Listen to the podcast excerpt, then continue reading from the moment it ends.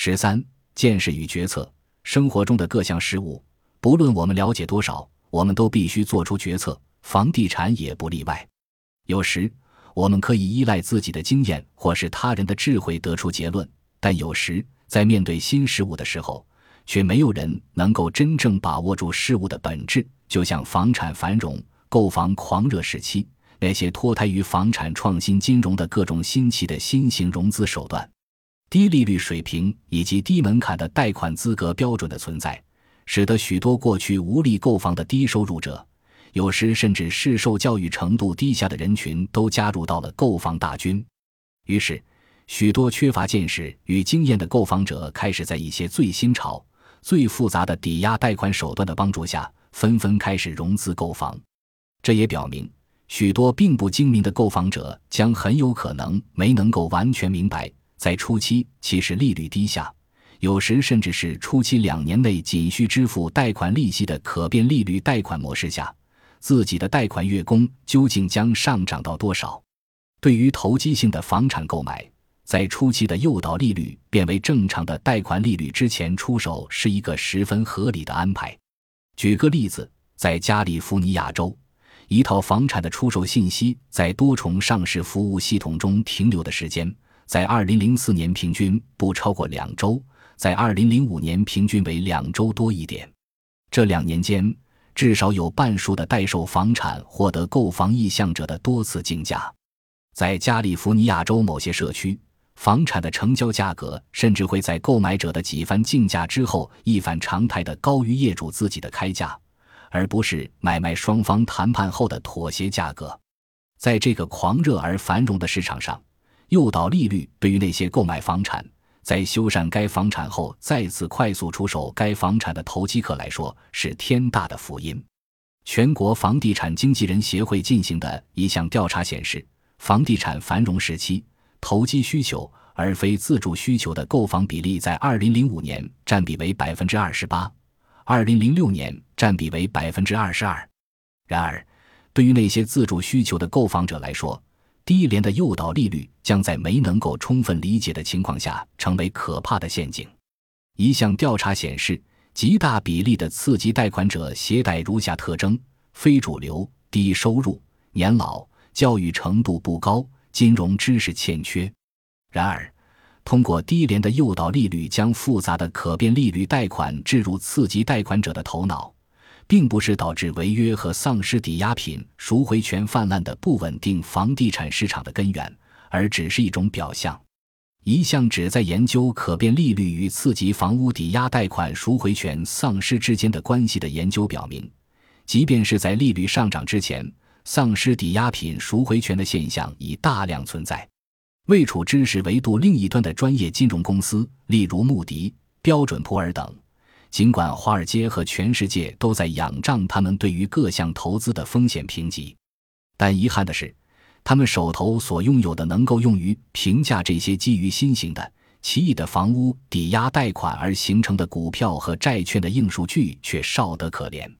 正如一位金融专家总结的那样，基于自己购入的抵押贷款，华尔街制造出了一系列令人眼花缭乱的日益复杂的新型证券。不过，不论是基于抵押贷款打包的新型证券的缔造者，还是购买者，都不了解自己所购入的抵押贷款的最终贷款人的收入情况、信用评级以及其他相关信息。同样，深受投资者信赖的证券评级公司也对此一无所知。就像《纽约时报》报道的那样，穆迪无法介入个人的贷款档案，当然也无法与贷款人直接沟通。以验证他们申请贷款的各项信息。我们毕竟不是信贷员，有着二十年老辣从业经验，并掌管穆迪公司资产抵押担保业务的克莱尔·罗伯逊如是说：“我们的专长仅只是基于总量的统计。同样的统计口径也适用于其他的金融证券，包括传统的抵押贷款类证券。但许多新型的抵押贷款均属于次级贷款。”它们滋生于创新性金融工具的土壤，无法符合传统的统计记录。传统抵押贷款的各项数据能够追溯到几代人之前，经历过通胀与通缩、战争与和平以及种种变革的年代。但是，短短几年来，许多新型的抵押贷款却一跃成为房屋抵押贷款的主流。正如穆迪的一位前官员所说的那样，采用久经考验的评价传统抵押贷款的统计方法来评价这些创新性的抵押贷款，犹如将南极洲一百年的天气观测经验用于夏威夷的天气预报。尽管如此，来自诸如穆迪和标准普尔这样拥有长期的世界声誉的金融评估公司对于许多创新型金融证券的好评。仍然获得了许多投资者的高度信赖。当然，在新型证券最终被证实远远不如评级所指出的那样值得信赖之后，全世界的新型证券投资者急剧萎缩。房地产市场的另一个要素是借款人，他们最懂得如何利用专业知识与自己不对等的房屋所有者来拥有房屋的所有产权。不择手段的借款人，目的并不是取得还款。而是期待的那些与自己糊里糊涂签署了借款协议的房产所有者丧失抵押品的赎回权，这便是所谓的掠夺性借款人。有时，这些骗子甚至不惜修改或编造信用记录，填写有水分的价格，或是在借款合同上做手脚，蒙蔽那些粗心的、信息不充分的贷款人。像这样的不正当的贷款操纵者，本质上已在触碰刑事司法制度。不过，掠夺性借款人一词的应用已不再那么专业，它已被批评者宽泛地应用到不喜欢或不明白的各种情形和各种事宜。联邦储备系统收集了大量关于信贷的各方面数据，但并未对掠夺性借款人做出明确的定义。许多政治斗争却已然展开，仿佛掠夺性借款人就是房地产危机的罪魁祸首。这样的观点。在那些自身在引发危机中扮演重要角色的人们当中尤其畅销。以上所有提及的各方都对房地产市场上不断发展的金融危机做出了相应的贡献。在房地产贷款的兴与衰中，谁该受到指责？贷款人，或是借款人？政府？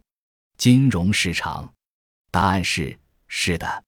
所有人都负有责任。但其中许多人却并无责任能力，经济已无法解释这一切。让我们转入房地产市场的政治要素上寻求答案。